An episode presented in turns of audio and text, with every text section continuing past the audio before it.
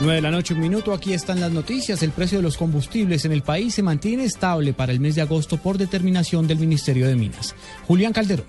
Tras aplicar la fórmula manejada por el Ministerio de Minas dentro de su política de precios de combustibles, el galón de gasolina se mantendrá en 8.722 pesos con 69 centavos y el galón de CPM en 8.425 pesos con 54 centavos durante el mes de agosto, esto en Bogotá. El ministro de Minas y Energía, Milcar Acosta, aseguró que durante el último año se ha mantenido una importante estabilidad en el precio de los combustibles.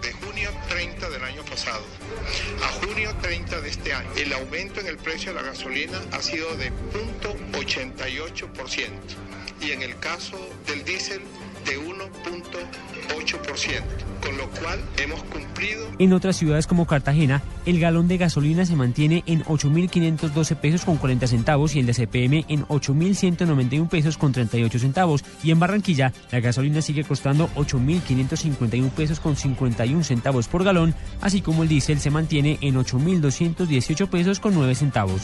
Julián Calderón, Blue Radio.